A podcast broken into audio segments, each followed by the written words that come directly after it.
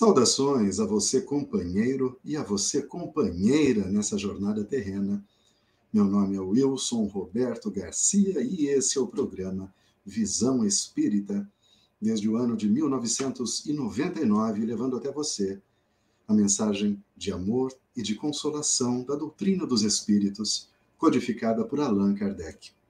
Na edição de hoje do programa, nós receberemos esse querido companheiro, Rogério Azevedo, ele que está atrás, né, desenvolvendo muitos trabalhos junto à USE, a União das Sociedades Espíritas Intermunicipal de Piracicaba, realizando palestras em Piracicaba, em toda a região. Para nós é uma alegria recebemos Rogério Azevedo, seja bem-vindo, boa noite. Boa noite, Wilson, pessoal aí que nos acompanha. Mais um dia aí podemos estar juntos para pensar, refletir, avaliar alguns assuntos que talvez sejam importantes para nós, com alegria, felicidade e aquele otimismo do começo de uma semana como essa, muito chuvosa. Sem dúvida, é uma semana molhada. Aliás, os dias têm sido molhados, mas isso não os torna ruins, né? Esses dias eu vi uma reportagem dizendo tempo ruim, tempo ruim nada, é um tempo molhado somente. Né? A gente não pode. O sol é ruim, né? o sol não aparece, mas ainda assim é um lindo dia, é um ótimo dia, tão necessário quanto os dias de sol. Mas, Rogério, antes de introduzirmos o tema, eu quero aqui dar boa noite aos companheiros e companheiras que estão aqui nos acompanhando. Muito obrigado pela, por permitir que adentremos em vários recados rápidos aqui antes de introduzir o tema.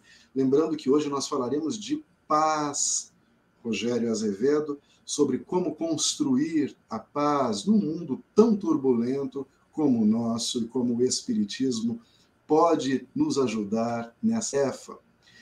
Mas antes aqui, como eu disse, alguns recados rápidos. Você que ainda não se cadastrou, está passando aí na tela o número do nosso WhatsApp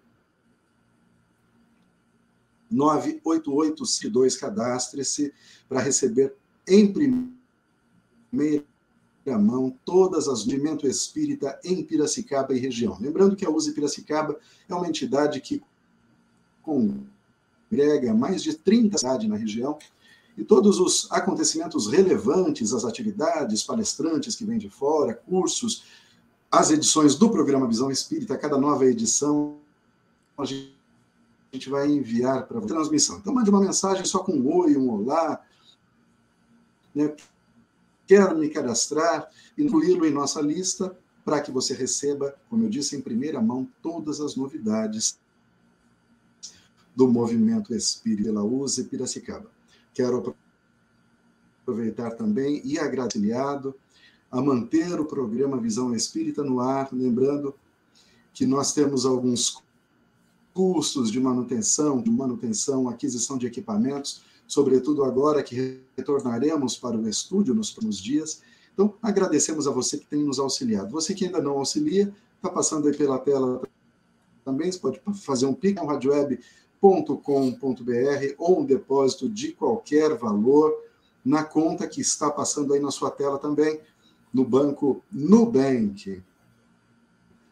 Novamente, muito obrigado. Estamos aqui porque vocês nos permitem estar aqui. Aproveitar e convidar você que está em Piracicaba e ainda não conhece, faça uma visita à livraria Allan Kardec, que fica aqui na Rua Voluntários de Piracicaba 33, na loja 5, é aqui no centro de Piracicaba. Lá você vai encontrar uma infinidade de títulos, são milhares de títulos, são livros doutrinários, livros de estudo, romances, se você eh, preferir, desde os clássicos até os lançamentos, você vai encontrar na Livraria Espírita Allan Kardec, inclusive o Clube do Livro, não é? O Rogério, que é um dos responsáveis pelo Clube do Livro. Vale a pena mesmo, Rogério, participar do Clube do Livro? Como funciona? Fale para mim. Vale muito a pena, porque o associado pode adquirir uma obra de bastante qualidade pode verificar mensalmente quais são elas. Nós temos a modalidade tanto estudo quanto a modalidade romance. Todas as obras são divulgadas mensalmente no site da USE. Você aí que está interessado em verificar, coloca no Google USE Piracicaba, vai encontrar facilmente o site da USE e pode checar quais são os livros que são escolhidos para cada um dos meses. Nós sempre divulgamos lá a um preço bastante acessível de 24,00 reais. Geralmente obras que, alcan que alcançam assim valores que podem ser mais que o dobro do que é ofertado é, para use. Então, além de você adquirir o conhecimento necessário para o estudo do Espiritismo, você ainda contribui para a divulgação e ajuda na, essa entidade que é a USE, no caso do Piracicaba.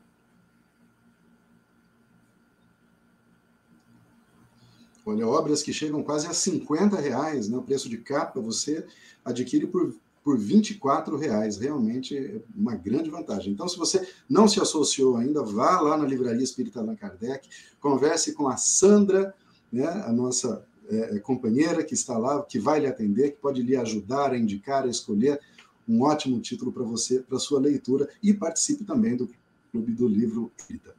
Se estiver em Santa Bárbara do Oeste, você também tem opção.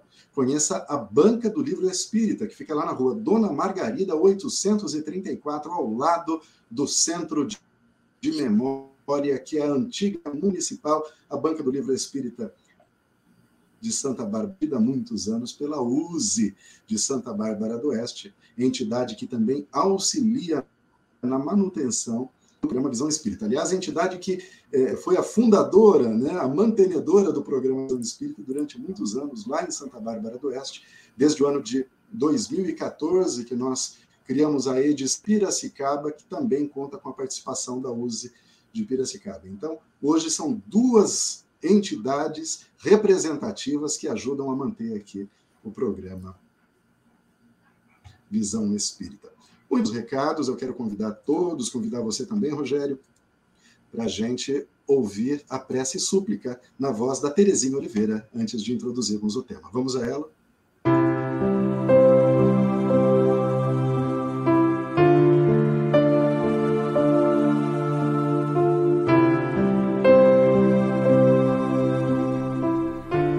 Súplica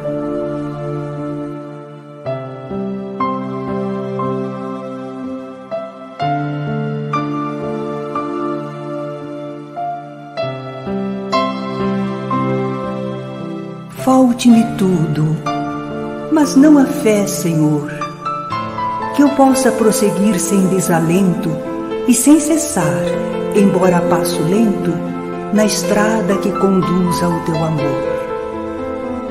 Falte-me tudo, Senhor, menos a chama que a todo coração dorido aquece, consoladora do pobre que padece e companheira daquele que te ama. Falte-me tudo que hoje me rodeia, e tudo perderei, imperturbável e serena, se eu tiver fé, ainda que pequena, tal o menor dos grãos da mais filtrada areia.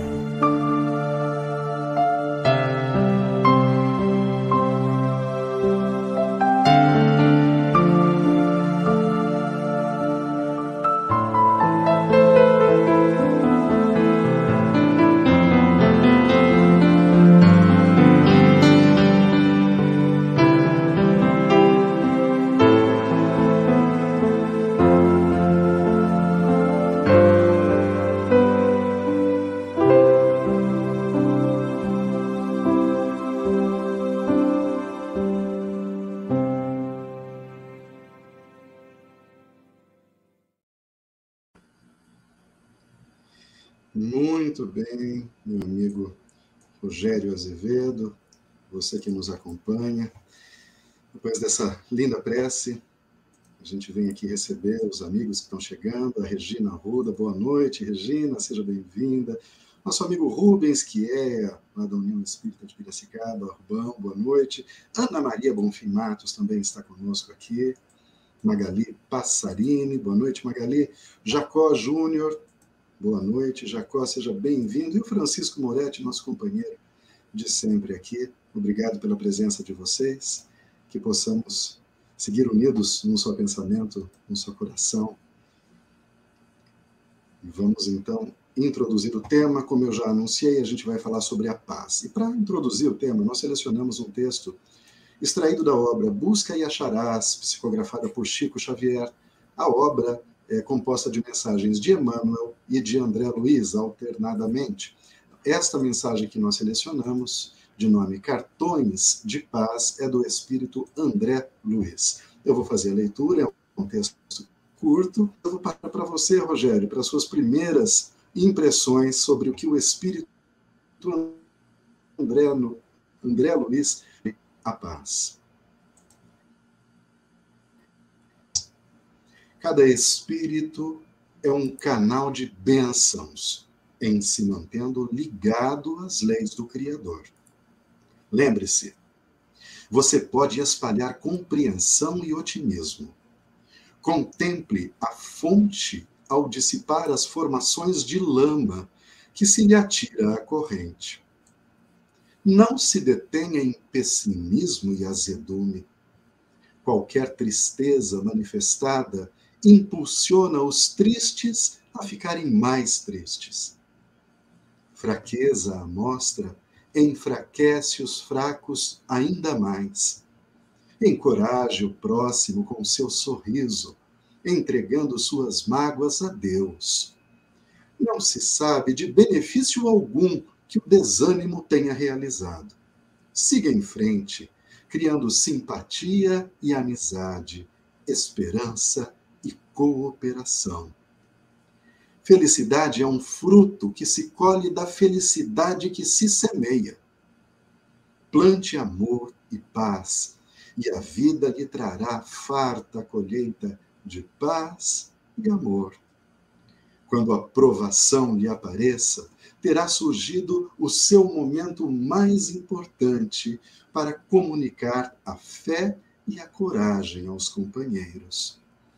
Quando o sofrimento desponte na estrada de alguém, estará você obtendo o instante dourado de auxiliar. Haja o que houver, distribua confiança e bom ânimo, porque a alegria é talvez a única dádiva que você é capaz de ofertar sem possuir. Evite amargura e desespero, porque todos estamos seguindo ao encontro do júbilo imperecível. Se você não acredita que Deus é plenitude de paz e amor, alegria e luz, pense que a terra poderá envolver-se nas sombras da noite mas haverá sempre no céu a fatalidade do alvorecer. Fecha aspas. Muito bem, meu querido companheiro Rogério Azevedo. Eu queria que você desse as suas impressões de forma bem geral sobre a mensagem de André Luiz. Sabe, Wilson, de uma maneira bastante geral sobre o texto que nós estamos observando, o primeiro ponto a destacar é que nós ganhamos de Deus um presente que, que muitos de nós nem se dá conta de que o tem, que é o livre-arbítrio. A possibilidade de escolher os caminhos que quer trilhar, os caminhos a serem seguidos e até a vida que quer ter. Mas também é importante nos lembrarmos de que a nossa própria vida, todas as dificuldades pelas quais passamos, as facilidades que temos em outras áreas, ou até os desafios que nos encontram, independente da nossa forma de pensar, tem um porquê na nossa vida. Um porquê que, por muitas das vezes, é ignorado pela nossa consciência direta. Mas, às vezes, enterrado no nosso subconsciente, são guardados todos os pré-requisitos para se viver a vida que cada um de nós tem e até as aflições atreladas a essas próprias vidas, diretamente ligadas a escolhas nossas, sejam nesta vida ou em outras. Mas nós ficamos até talvez meio sem saber identificar na vida que todos temos o porquê é que nós sofremos tanto. Porque todos podemos igualmente afirmar que a nossa vida é mais cheia de dor do que alegria, mais cheia de desafios do que benesses e bênçãos. E todos nesse meio tempo, observando a vida sofrida que todos temos, procuramos uma saída para esse entendimento. E depararmos com um texto como esse, que nos avisa e avalia que a nossa vida pode ser cheia de bênçãos se assim a escolhermos, se quisermos cultivar aquilo que de melhor temos em nossa, nosso interior, na nossa forma de ser, de pensar, de viver, é o que cada um de nós deve escolher para o seu próprio futuro semear a felicidade é saber escolher o melhor para si. Porque, como o próprio nome do texto diz, é, numa das passagens, se quisermos ser felizes todos, como todos queremos, é necessário que cultivemos a felicidade para aqueles que nos cercam. Mesmo que o convite geral da sociedade, e cá entre nós fazemos até um certo um certo ressalto sobre o significado de se viver no mundo de hoje, é muito difícil e complicado. Porque as pessoas meio que perderam os seus rumos, e às vezes até nós mesmos perdemos o fio da meada. Trouxemos, principalmente nesses últimos tempos, últimos meses ou últimos anos, o que, há, o que há de pior entre nós, pelas nossas paixões, pela nossa falta de entendimento, ou até, quem sabe, pelo nosso saco cheio de tudo. E por isso vivemos nessa dificuldade, colhendo exatamente aquilo que é resultado das nossas más escolhas. Famílias que hoje não se falam, por problemas de ideologia política, por problemas de crença, por problemas, sejam eles quais forem. E nós aqui estamos a refletir sobre o significado inicial do que é esse texto, que para nós é o reflexo desta noite de hoje, que podemos pensar no significado de como cada um de nós pode se melhorar e viver uma vida, consequentemente, melhor.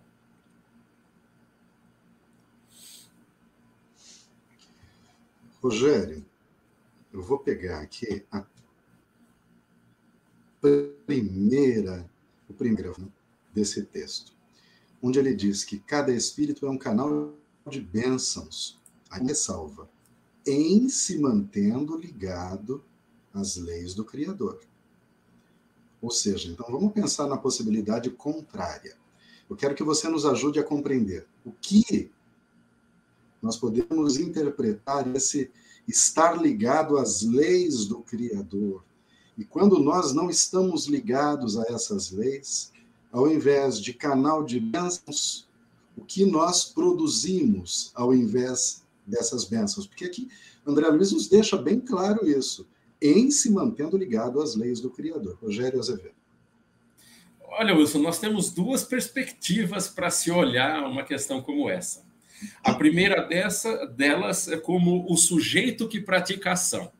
Se cada um de nós escolhe por vontade própria ou compulsoriamente pelo tipo de vida que às vezes a gente tem, escolher fazer o bem indiscriminadamente, tentando cada um de nós vivemos no que seriam as leis de Deus. E o que seriam as leis de Deus? A lei do, do bem, de tentar fazer o bem amando ao próximo seu ao próximo como a si mesmo, como Jesus também nos amou, como ele mesmo havia dito.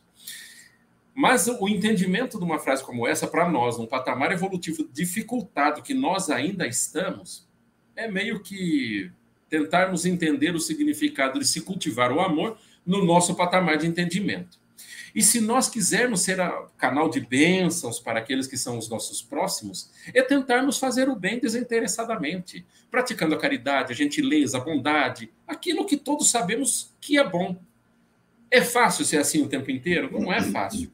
Porque tem muita gente atrapalhada que nos cercam, que às vezes nos convidam a trazermos à tona aquele homem velho dentro do nosso modo de ser e de sentir. E às vezes a gente derrapa, como todo mundo ainda encontramos-nos no patamar da humanidade e, como humanos que ainda estamos, praticamos o caminho que não seria o caminho das bênçãos. E talvez me permita utilizar uma palavra até talvez bastante forte. É o caminho da desgraça para a vida, não somente nossa, mas para a vida, trazendo a desgraça para as pessoas que nos cercam. E todos podemos ver eu comecei falando do nosso atrapalhamento, aí um tempinho inicial da discussão do que nós estávamos falando.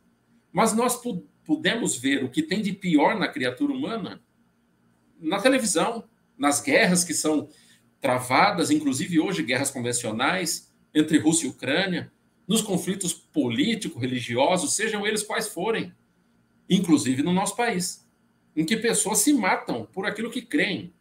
E a gente observa que talvez a criatura humana não seja tão diferente do que era há dois mil anos atrás. E a mensagem de Cristo foi, foi propalada a esse tempo. E nós, como ainda temos a dificuldade de entender, compreender, viver aquilo que Cristo tentou nos ensinar, nós ainda nos debatemos nesse cultivo do que seria as, o canal de bênçãos das leis divinas ou até da desgraça, que é a oposição desse entendimento ou da prática do bem. É claro que nós é, gostaríamos muito da intervenção divina nas nossas vidas para viver o bem. Quem sabe ser um canal direto para a divindade. Mas a escolha para se conseguir vivenciar a amorosidade de Cristo, ou quem sabe viver as leis divinas integralmente, é a dificuldade que todos nós encontramos na nossa vida pelo autoaperfeiçoamento, pelo autoconhecimento, pela vivência de algo melhor dentro da nossa vida. E até para que nossas escolhas possam ser mais acertadas.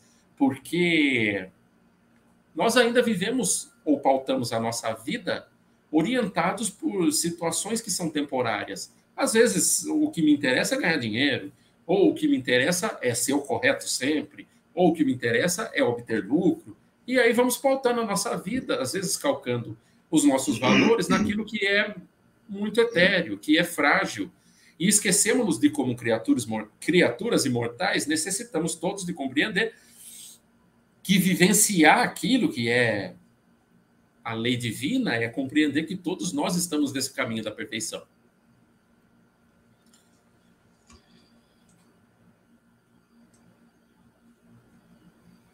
Muito, a, a, a, a psicologia, ela nos, nos diz que o medo é uma das emoções mais básicas do ser humano. Então, o medo nos move muito mais do que a gente imagina quantas coisas a gente faz por medo. E existem vários tipos de medo. Insegurança é um, uma manifestação do medo. Não ser bom o bastante, não ser rico o bastante, não ser inteligente o bastante, não ter alimento bastante, isso pauta a nossa, a nossa vida na Terra. No capítulo em que Kardec trabalha a questão do livre-arbítrio, e no Livro dos Espíritos, nós vamos encontrar que o livre-arbítrio ele surge ao mesmo tempo em que surge a razão do ser humano. Ou seja, quando o ser humano passa a se reconhecer naquele processo de individuação, ele passa a se reconhecer como um indivíduo então, naquele momento surge a capacidade dele decidir para um lado ou para o outro. E não mais pautar as decisões pelas emoções, inclusive pelo medo. Estou dizendo isso porque Humberto de Campos vai, vai dizer, se eu não me engano, é na Boa Nova, num, texto ali, que o ser humano é mais frágil do que perverso. Ou seja, é uma visão bem otimista e muito bonita da humanidade. Quando a gente se acaba de dizer para o cenário, a gente pensa, poxa vida, é um bando de louco, alucinado, esse mundo está perdido, guerras, as pessoas se explodindo, né, se digladiando por, como você disse, por ideologias e famílias que se, que se destruíram nesses últimos meses, nesses últimos anos. O que está acontecendo com a gente? Estamos voltando à barbárie. E o Espiritismo, né, Rogério, ele frequentemente nos convida à razão, ao pensar. A gente não tem como, né, Rogério, mudar uma outra pessoa. Não temos esse poder. Não nos cabe é, é, essa, essa condição de mudar o que o outro pensa, né? ou o que o outro faz. Mas nós precisamos viver com essas pessoas, porque a gente está fazendo isso, o programa sobre a paz hoje. E o que nos tira a colocou, são as outras pessoas não, é o que no, é como nós recebemos o que são as outras pessoas. O que chato do espiritismo é isso, né? Acaba voltando sempre para nós a responsabilidade. Mas eu queria aqui que você conta a passagem interessante em que ele disse: é, qualquer tristeza manifestada, quando a gente está falando aqui, se você não é um canal de bênção, é um canal de perturbação, correto? Você compartilha a tua perturbação com o outro. Então, se você acorda perturbado, né? você está do lado de um, tá mais um perturbado, já são dois perturbados. Né? E o mesmo ocorre com a outra pessoa. Né? A, se a pessoa acorda ao seu lado com aquela carranca, aquela cara feia, né? você, é você imediatamente já adota a mesma cara feia.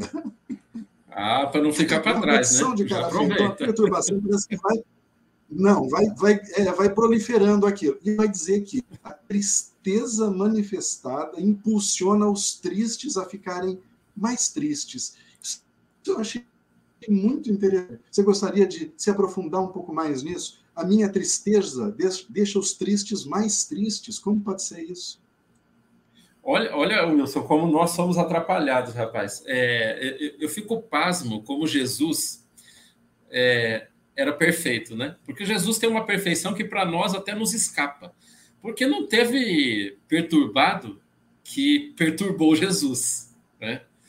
E ele, com a toda a sua perfeição, ainda não conseguiu ajudar aqueles perturbadinhos daquela época, que inclusive ainda continuam perturbados ainda hoje, que somos nós, né? Às vezes a gente superou uma perturbação muito pequena, uma, uma vencemos um, um desafio quase que relevante do ponto de vista de aprimoramento moral dentro da nossa escala evolutiva. E estamos aqui ainda, né? Com, esse, com essa perturbação. E nós somos frágeis da maneira que somos, nós realmente nos contaminamos com a infelicidade, nós nos contaminamos com uma pessoa perturbada que nos atrapalha, porque a gente entra em sintonia, né? Então, aquele amigo do trabalho ou aquela pessoa que às vezes convive conosco, a gente qualquer pisão no nosso calo, a gente logo fala aquela frase que para nós brasileiros é muito compreendida. Olha, eu dou é, um boi para não entrar numa briga, mas depois que eu entrei, eu dou uma boiada para não sair. É o tipo de frase que a gente acha que está sendo super esperto falando quando na verdade expressamos aquilo que nós carregamos ainda de pior dentro da nossa forma de ser, da nossa psicologia, do nosso jeito, não é? que evidentemente precisa de ser melhorado. Mas a gente pode se observar, porque ter uma religião como o Espiritismo, que é uma religião atual, que nos conclama a pensar, que nos convida a termos consciência daquilo que somos e fazemos, que deixa de lado o fato de que a gente está comprando um terreno no céu e diz para nós que a chave da nossa vida está nas nossas mãos e que construir um futuro melhor depende daquilo que nós vamos escolher, a gente passa a se olhar, como você mesmo disse, passa a se olhar de uma maneira diferente, porque observa que o, os nossos males, os nossos problemas estão dentro de todos nós e não no outro. Por mais que numa parcela bastante grande no tempo da nossa vida, a gente acha que o fulano de tal que nos perturba é o nosso problema. E a gente deseja nunca mais vê-lo na vida, quando na verdade a gente até precisa vê-lo para poder superar essa dificuldade que a gente carrega na alma. Então, ele seria essa pessoa que poderíamos todos, todos temos aquela pessoa especial na nossa vida em que a gente coloca na oração, não dizendo para Deus tirar da nossa vida, mas para que a gente possa se fortalecer com esse personal trainer que passa pela nossa vida, talvez treinando a nossa forma espiritual de encarar as coisas, para que a gente pare para pensar melhor. E, e ter o Espiritismo, que é essa doutrina que nos dá uma visão um pouco mais alargada dos mecanismos da vida, é podermos todos parar um pouco na nossa vida para pensar de uma maneira um pouco mais madura, para tentarmos compreender o que cada um de nós é, para sabermos como nos posicionar.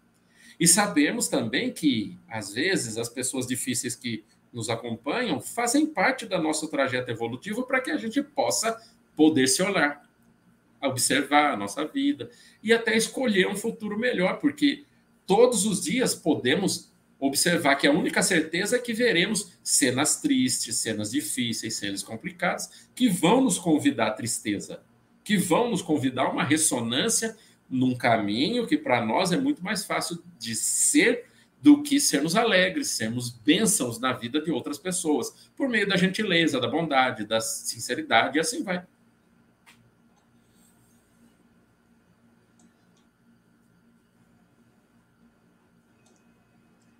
Rogério, o que a gente acaba encontrando, né? Você falou sobre a pessoa que diz dou um boi para não entrar numa briga, em uma, uma boiada, para não sair.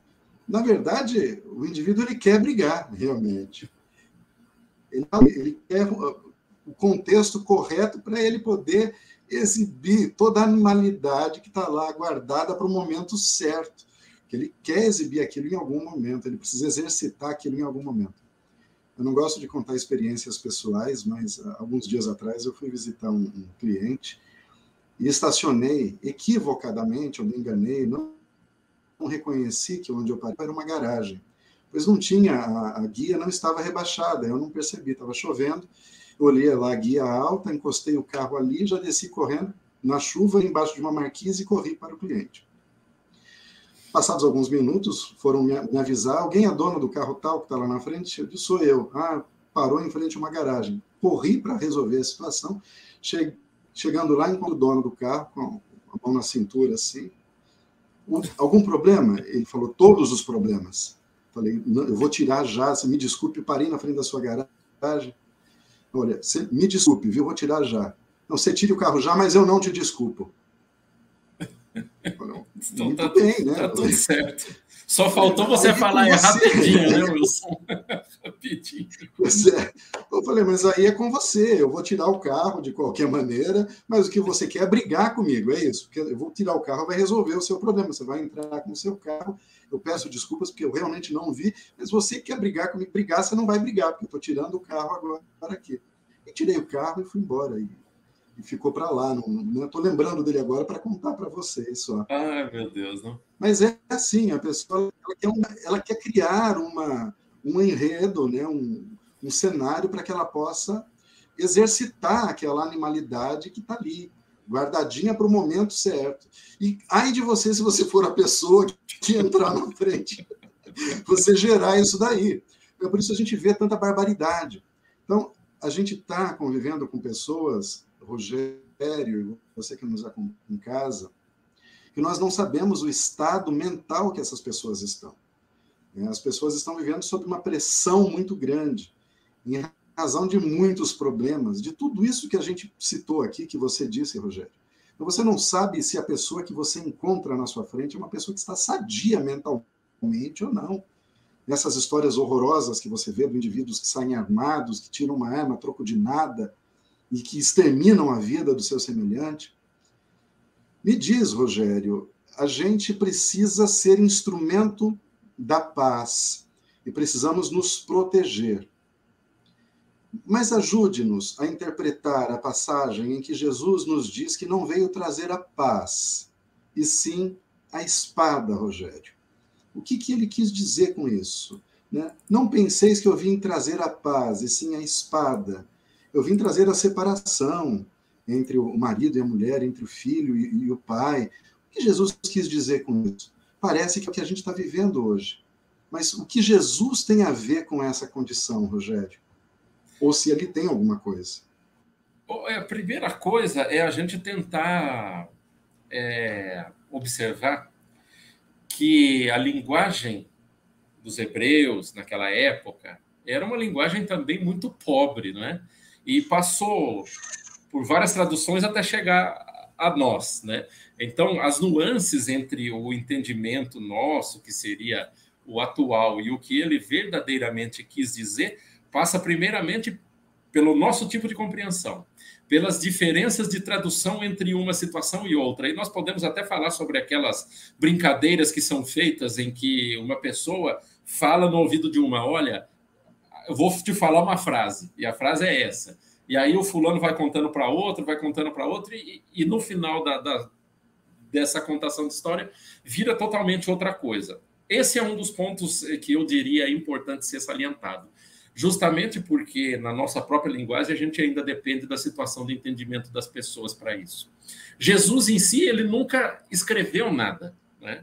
Então, quem escreveu foram aqueles que são evangelistas. Dois conviveram com Jesus e dois ouviram falar. Já começam esse, esse tipo de problema. Só que, evidentemente, que Jesus também deixou-nos a seu entendimento para tentar nos trazer a compreensão de que momentos como esse chegariam. Momentos em que seria posta à prova situações em que nós teríamos conflitos de gerações, nós teríamos pessoas que evidenciariam aquilo que tem na, na, transição, aquele apocalipse que nós poderíamos até encontrar no próprio Testamento, é o apocalipse chegado.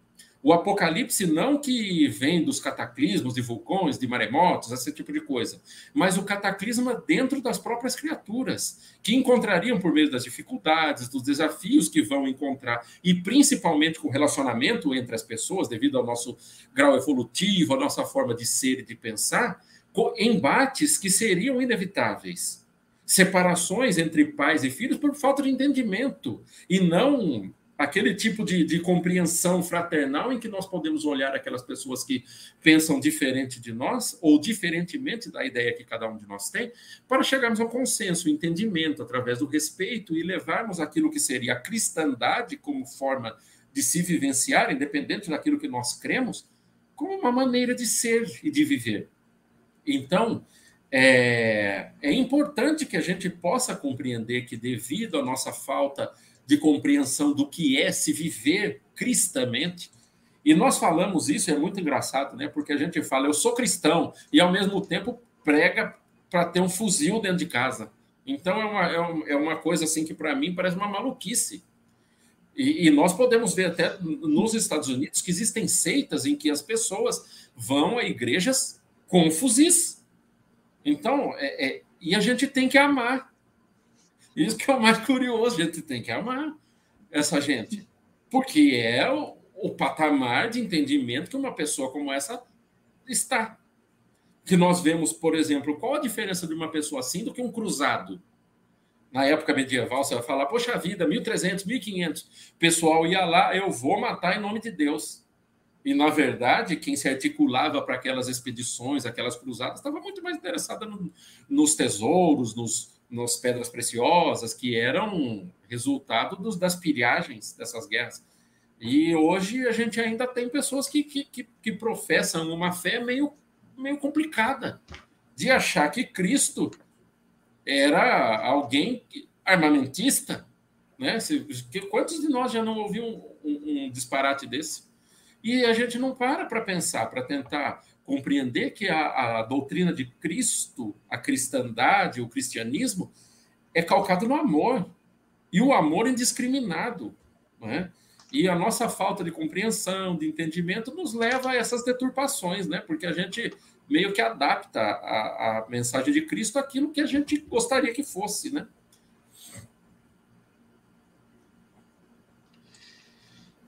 Quando a gente fala em paz, Deixa Francisco Moretti, ele aqui me deu um toque, meu som está cortando um pouco. Eu novamente quero é, pedir a compreensão de vocês e agradecer pela paciência. Olha, eu já fiz de tudo aqui, troquei a minha conexão, veio o técnico aqui, mudamos o meu modem. Minha conexão indica está com 50 MB de upload liberado. E ainda assim está cortando. Já sabe o que é isso? É para a gente poder voltar para o estúdio, viu, Rogério? Esse é um incentivo da gente para voltar logo é. para o estúdio. É um empurrãozinho. Eu estou entendendo já o recado, né? É um empurrãozinho, tudo bem. A gente vai, essa semana a gente vai avançar nesse assunto com certeza. Mas quando a gente fala em paz, Rogério, a, a definição de paz, de uma forma assim bem superficial, paz é a ausência de conflito. Ponto. Mas nós sabemos que a evolução se dá também pelo conflito. Ou, segundo alguns, somente pelo conflito. É o que a filosofia, né, sobretudo hegeliana, vai chamar de dialética. Então, o Rogério é uma ideia num sentido, eu tenho uma ideia num outro sentido, existe um conflito entre essas ideias, naturalmente. E desse conflito de ideias surge uma outra coisa nova, uma coisa que traz um pouco da ideia do Wilson e um pouquinho da ideia do Rogério, mas ela é uma outra coisa nova. É o que se chama síntese né, nessa, nessa, nesse processo de conflito. Mas você percebe aqui que esse conflito está no nível das ideias. O problema é quando esse conflito vai para o nível pessoal. Né? É, é aí que acontece, é esse conflito que não tem, não vai gerar síntese, nova síntese nenhuma. É eu sentir ódio do meu companheiro, da minha companheira, porque ele pensa diferente, porque tem uma ideia diferente. Agora, se é muito difícil conviver com essa pessoa, Rogério, ou, ou seja, se ela é violenta demais, e eu estou falando violento aqui, não violência física. Por exemplo, o Rogério pensa diferente que eu. Mas a cada vez que eu encontro o Rogério, ele toca no mesmo assunto e vai me tirando a paz, aos poucos. Como se faz, Rogério, para conviver com pessoas assim? Sabe aquele cara que fica mandando mensagem para você que você não quer receber? Fica mandando mensagem do WhatsApp para você, no WhatsApp para você que você não quer aquela mensagem, como você se porta com essa pessoa? Porque aos poucos ela vai te tirando a paz. Por maior que seja o seu pavio, ele vai diminuindo pouco a pouco. Pode chegar a um ponto que gere um conflito insolúvel, não pode, Rogério? Nessa relação, como lidar pode. com essas pessoas? Eu estou falando violência porque, assim, quando você fala o que alguém não quer ouvir, isso é uma maneira de violência, é uma forma de violência. É quando você, alguém lhe pergunta alguma coisa, ela abre um espaço para você falar sobre aquilo com ela. Mas se ela não quer ouvir, não insista. Sabe aquele indivíduo que fala assim: ah, eu vou te falar uma coisa que você não vai gostar, viu? Então não fale, já comece por aí. Se eu não vou gostar, se você sabe, não fale. É o que o André Luiz está dizendo. Não, é? não leve a sua perturbação para outra pessoa mas eu queria que você comentasse sobre isso, porque a gente está falando aqui da parte prática. Como lidar com essas perder a paz, Rogério? Olha, Wilson, é, é assim, primeiro, o, o, talvez o ponto mais importante dentro da nossa vida é a gente passar a se conhecer a gente saber quais são os nossos limites, quais são as nossas fortalezas, porque evidentemente até é até uma coisa assim, é muito fácil falar, seja como Jesus, ame como Jesus, mas eu não estou no patamar de Jesus, então não amo que nem ele agora, né? Tudo bem, um dia eu vou amar, um dia eu vou ser igual a Jesus, tá certo, mas no momento eu não estou ainda nessa escada. Beleza? Beleza, a gente passou a entender isso. Então a gente se conhece, a gente sabe quais são os nossos limites, que tipo de pessoa nos traz perturbação, que tipo de pessoa nos faz mal. E agora falando de mim mesmo, sabe? O que fazer com uma pessoa dessa? Bloqueia. Del, sabe aquela, aquela tecla bonita dentro do computador? Chama delete. Del. Aperta o Del, acabou, vai para o espaço. Não tem problema nenhum, sem peso na consciência. Vai continuar sendo assim gentil, se encontrar, vai sorrir, ou se tiver até um certo, uma, certa, uma certa abertura com uma pessoa dessa, do jeito que você está falando, fala, ô fulano de tal, você, por favor, rapaz, você vem falar comigo, fale de coisa boa, não precisa, essa ladainha que você fala, já sei, já conheço, eu vim de lá, eu fazia igual. Então, estamos entendidos. E a amizade continua tranquilamente, né? Então, a gente precisa saber também com que tipo de pessoa que a gente gosta de conviver, de andar, de, de se relacionar. Seja ele o, o tipo de, de, convivência que for, pode ser de trabalho, pode ser amorosa, pode ser o que for. E a gente passa a viver um pouco mais em paz conosco mesmo, à medida que a gente vai se fortalecendo para tentar encontrar a paz de Jesus. A gente não está ainda na paz de Jesus, porque essas coisas mexem conosco. Né? É natural. A gente tem um reflexo orgânico. Vem um fulano de tal, e vem nos dar um soco, porque ele é, é, é violento, e já partamos assim para essa violência física. O nosso corpo ele tem reflexos animais. O nosso corpo vai derramar uma descarga de, descarga de adrenalina. Se a gente também não tiver num dia bom, a gente reage, a gente não age. Porque nós temos ainda esse homem velho. E mesmo que a gente fale assim, poxa, eu sou espírita, isso eu já sabia, eu não podia errar nessa quadra. Mas às vezes nos acontece uma coisa que às vezes a gente derrapa, né? E pode ser uma derrapagem que muitas das vezes, talvez na maioria delas, seja só em pensamento. E às vezes a gente sai do pensamento porque a gente não aguenta, né? Indo fora do pensamento, a gente às vezes faz alguma coisa que a gente vai se arrepender a vida inteira, né? de algo impensado, de algo que a gente não tomou um pouco mais de cuidado, né? Então, talvez respondendo objetivamente isso que você está perguntando, bloqueia. Se a pessoa não tem a maturidade de, de, de, se, de lidar consigo mesmo e trazer o que seria o bom para os outros, se quer levar o lixo para todo mundo, fala, ah, esse lixo aí eu não aceito. Já bloqueei um monte, né? Falando de mim aqui agora. E tranquilamente, vamos seguindo a vida. E nem por isso mando o lixo meu para os outros. Tento mandar o mínimo possível.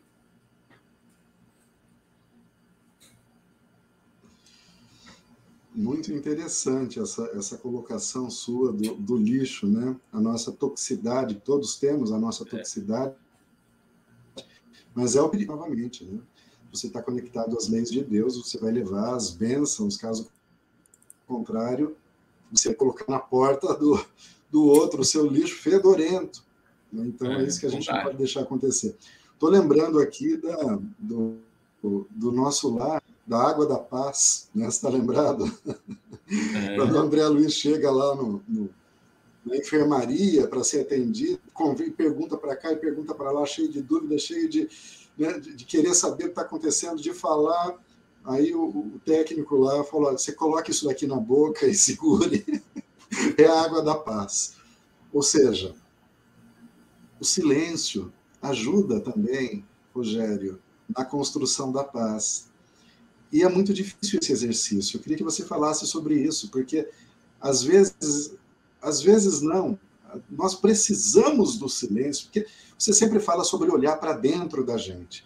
Mas se tem muito barulho lá fora, a gente não consegue ouvir o som que vem de dentro. Ouvir a inspiração do nosso anjo guardião que fala conosco ouvir os nossos próprios sentimentos, escutar o nosso coração, porque o mundo de fora faz tanto barulho, é tanto ruído, é tanta coisa, é tanta informação, é tanta notificação no nosso aparelho celular, né, que é quase uma obsessão. Pense bem. É. Então, Rogério, qual é a, a, a, uma forma prática da gente conseguir esse silêncio, silenciar de verdade para obter a paz, Rogério? Talvez seja focar na única pessoa que a gente tem controle da nossa vida, que somos nós mesmos. Você comentou isso da água aí do nosso lar, e eu lembrei um outro caso do Chico, que ele passou. E o Chico, Chico Xavier, né, dentro do meio espírita, é alguém que é muito conhecido, né, por aqueles que conviveram na época dele e aqueles também que não conviveram, porque é um ícone, não somente da psicografia, né, com as suas potencialidades mediúnicas, mas um ícone de bondade e amor, talvez um dos seres humanos que vão demorar para nascer aqui na Terra, para viver a bondade da maneira que ele viveu, né, a amorosidade. E ele também foi um que encontrou um desses atrapalhadinhos por meio do caminho, como atrapalhados que tinha na sua própria vida. E esse atrapalhadinho, toda vez que ele viu o Chico, ele vinha contar uma piada né? Ele tinha por hábito contar piadas, esse cara. E ele contava piadas assim bastante chulas, bastante complicadas, que a bondade do Chico não, ele ficava meio naquela, né? E toda vez que ele via o fulano de tal, ele ia lá e contava uma piada. E era uma piada cada vez mais suja do que a outra, à medida que ele encontrava o Chico, né? E o Chico estava quase respondendo para ele não vir mais, né? Lá, porque ele não gostava desse tipo de coisa e ele se sentia mal com isso. E ele estava orando para Emmanuel para tentar achar um caminho, né? Ou quem sabe ter um, um, uma orientação melhor, né? Porque talvez ele não estivesse vendo muito bem o que fazer. E, e o Emmanuel respondeu para ele, Chico, o fulano de tal, ele gosta tanto de você que toda vez que ele, te, que ele vê você, ele quer dar aquilo que ele tem de melhor. E o que ele tem de melhor é isso. E é bom, você deveria ficar muito feliz, Chico, porque você sempre dá para ele uma mensagem de incentivo, de alegria, uma mensagem de bondade. E é por isso que ele volta toda vez para tentar pegar essa mensagem novamente com você, porque você é instrumento dessa mensagem, ser instrumento divino com ele. E ele, no patamar em que se encontra, tenta dar para você o que ele tem de melhor. E eu fiquei muito tempo pensando no significado desta pequena passagem ou desse exemplo vivenciado pelo Chico, porque é muito a nossa vida. É claro que não nesse extremo em que a gente consegue identificar que a gente só passa para frente aquilo que a gente tem de melhor, porque não é verdade isso. Às vezes a gente passa para frente algumas piadas complicadas. Só que passar a pensar em si, identificar esses pontos falhos que nós temos e até talvez compreender que aqueles amigos que fazem parte da nossa vida, no trabalho ou onde a gente estiver, são amigos de caminhada que nos trazem, às vezes, muitas vezes gostando de nós, aquilo que eles acham que tem de melhor. E a gente precisa parar para compreender, voltando ao início daquilo que eu estava falando inicialmente, que a única pessoa que a gente tem a capacidade de determinar as ações somos nós mesmos. E às vezes, como você mesmo disse, silenciar, pensar, deixar passar. E não falar assim, poxa, eu não posso deixar passar agora. Porque a gente vai entrando nessa vibração, a gente começa uma conversação que é um monólogo e logo a gente entra num diálogo, brigando antes dessa expressão verbal, em que a gente joga na roda, joga para todo mundo, ou até fala assim: eu vou jogar no ventilador agora. Né? E no final das contas, a gente nunca se pergunta: e depois? E depois disso? Porque o que o fulano fala é apenas uma crença dele, e não necessariamente uma coisa que seja verdade para a gente. E se não é verdade para a gente, por que se preocupar? Então, é, eu acho que é por aí.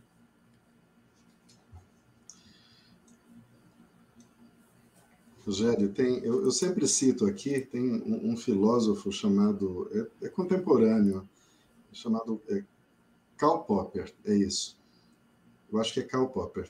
Ele, ele tem uma ideia que é chamado de o paradoxo da tolerância. Ele vai dizer que nós, não, nós que a tolerância tem um limite.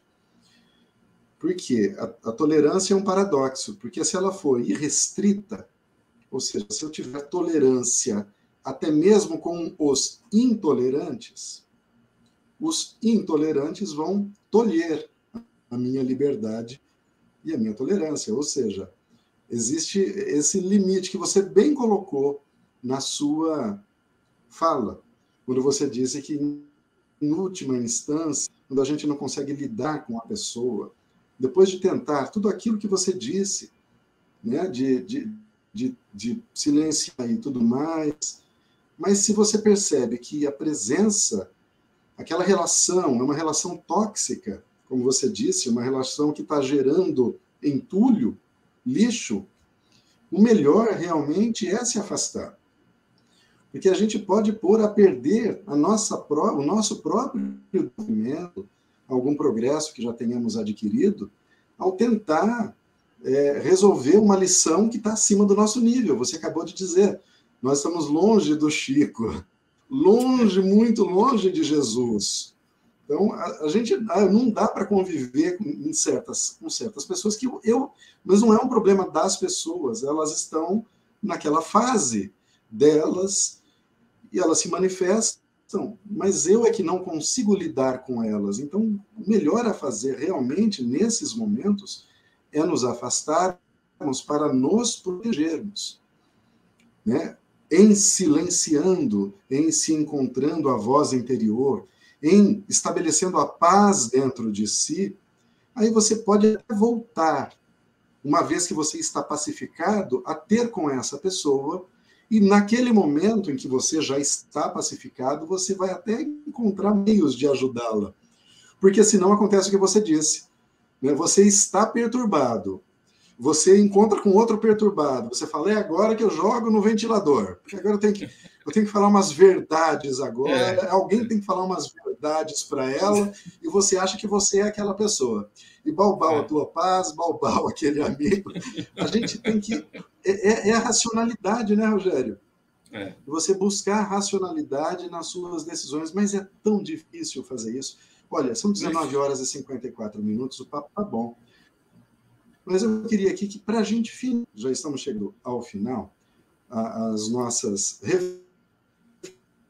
reflexões, uma coisa muito bonita aqui.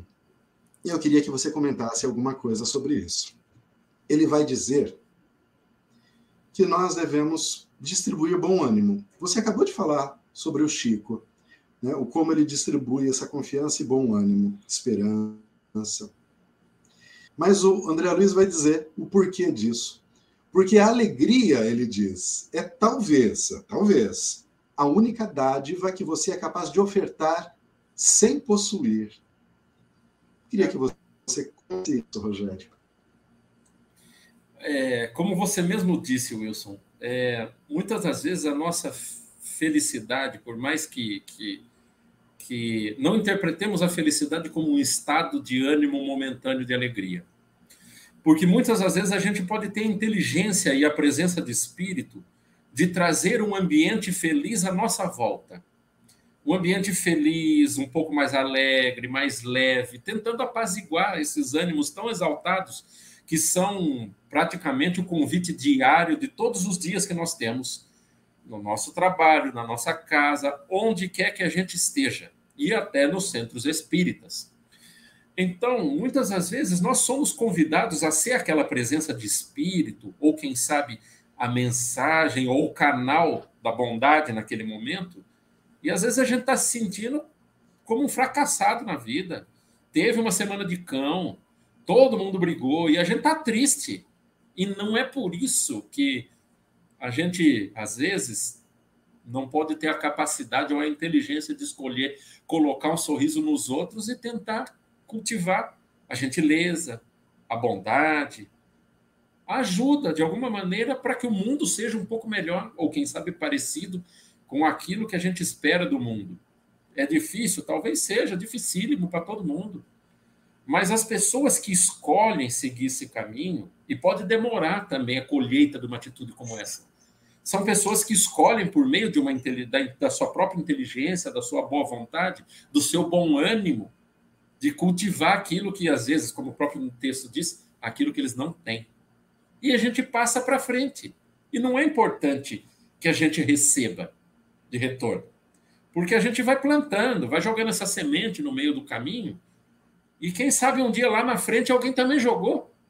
E a gente vai colher o fruto de uma outra árvore que a gente não sabe nem de onde veio. E o mecanismo belo da vida é justamente isso. A gente passar a compreender que essa nossa ação está atrelada numa engrenagem que a gente nem sabe onde para. Uma quantidade de entrelaçamentos de relações humanas que nos leva a nos atrelharmos à corrente do bem ou à corrente, às vezes, da desgraça, né? E a gente não entende muito bem o que seriam esses mecanismos de ação e reação que nos leva a ter a vida que temos. Por isso é importante a gente ter maturidade, seriedade, de avaliar que às vezes a vida que nós temos é difícil porque a gente escolhe que ela seja difícil, ou mais difícil. Ou às vezes nós entendemos que, mesmo com o pé sujo de barro, no pântano que nós vivíamos há séculos, nós aqui, todos sujos, um dia, quem sabe, a gente vai estar um pouquinho mais feliz, mais limpinho, porque o caminho de volta também, mesmo sendo um caminho de sacrifício, de sofrimento, é um caminho de liberdade de escolha. E o bacana da vida é compreender porque a religião do futuro, com os conceitos, do Espiritismo é aquela que nos vai dar uma elucidação da nossa própria vida. Né? E por meio de escolhas mais inteligentes, primeiramente através da racionalidade, depois do sentimento, é que a gente passa a compreender que vale a pena fazer o correto. Né? Esse aprendizado por meio da dor é que nos leva a evitar algumas situações que a gente já viveu e talvez não tenha tanto sentido hoje.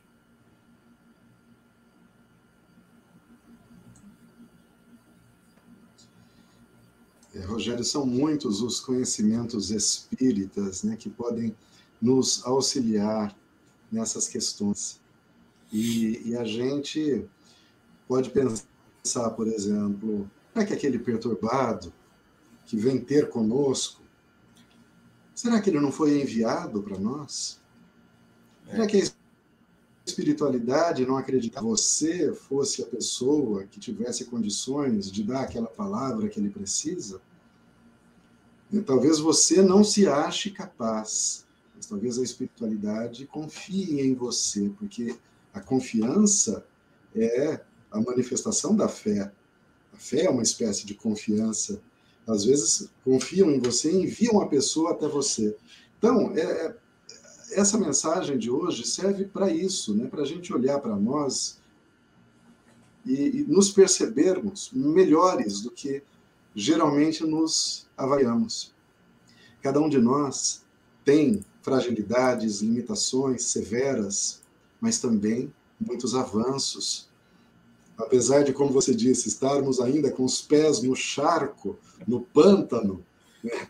mas pelo menos a nossa mente já tem acompanhado ideias mais claras da vida. Isso nos permite ser úteis, como você disse, a nossa ação. Nem sempre podemos alcançar essa engrenagem né, onde nós estamos inseridos, mas nós fazemos parte. E a nossa paz é uma construção nossa, mas também é uma construção coletiva. E como dizemos que é uma construção coletiva, com isso, é, dizemos que não estamos sozinhos. Ainda com base nos ensinamentos espíritas, nós temos o nosso anjo guardião do nosso lado. Então, a gente pode pedir para ele: olha, amigo ou amiga, aquilo que você sentir, quer colocar um nome nele ou nela, coloque. Se não, chame de anjo, chame de amigo. Olha, tá difícil para mim, não estou dando conta de lidar com isso aí, estou ficando perturbado. Né? Me, me, ajude aí a sair dessa situação com, é, com dignidade, com nobreza, sem ofender ninguém. E eu tenho certeza que alguma questão vai ter, porque quando a gente pede esse tipo de coisa, né, a resposta é, é, não, não nos é negada, né, Rogério? Então, a gente, nós não estamos sozinhos. Nós temos os nossos amigos aqui, os encarnados, mais os desencarnados, para executar as tarefas que confiadas. Então, enquanto você acreditar que pode realizar aquela tarefa, siga, dê um passo adiante, né? Não perca a sua paz, construa a sua paz com amor, com confiança, coletivamente. E com isso, com essa mensagem, eu já quero me despedir de todos vocês que nos acompanharam, que estão conosco ainda. Muito obrigado pela. A Isabel Bulo comentou aqui, mesmo que a que buscamos como um bêbado procura sua casa, né? Ela é perfeito, o seu exemplo, Isabel a gente dá um passo para cá, um passo para lá, cambaleando, né? vai se equilibrando, tropeça, cai, né? se arrasta um pouco, levanta de novo, mas a gente já sabe o caminho, a gente sabe onde é. Né? Obrigado pela participação, Isabel, obrigado, Patrícia chegando aqui também, obrigado, Patrícia, pela presença, Heloísa Tati. Obrigado a todos. Meus dese... Meu desejo de paz, paz, de paciência nas relações, que nós possamos silenciar, né? que reconheçamos que não somos donos da verdade, deixemos os nossos irmãos, cada um tem o seu tempo, e sigamos nós o exemplo simples de Jesus. Rogério Azevedo, passo para vocês, para suas derradeiras observações nesse programa. E a todos, até o nosso próximo encontro. Rogério. Ah, Para mim fica muito claro que talvez a palavra essencial da noite de hoje é a gratidão. Gratidão por encontrar amigos que também estão no mesmo caminho, como o Wilson aí, batalhando também para ser melhor, para a semelhança de todos nós. Mas também vocês aí que nos acompanham, estão conosco, pensando talvez na sua vida com um pouco mais de carinho, esperando, quem sabe, um consolo, uma palavra de alento, porque o mundo em si está bastante difícil. E se você também se lembrar de que é filho de Deus, que vale a pena continuar, terá em mente que tudo na nossa vida tem um porquê. um porquê, muitas vezes que passa despercebido, mas que depois de muito tempo, depois da dificuldade superada, a gente passa a compreender que valeu a pena a luta bem lutada. Então, se você está aí hoje com o coração apertado, com dificuldade, passando pelas suas dores, tenha fé que o futuro será melhor e quem sabe no futuro, há um, quem sabe não tão longe, estaremos juntos também aqui para celebrar, quem sabe, um pouco mais de alegria na nossa vida, por uma escolha muito bem tomada, talvez com paciência, subindo essa ladeira que todos nós estamos nesta estrada. Um grande beijo a todos e até a próxima. Até a próxima.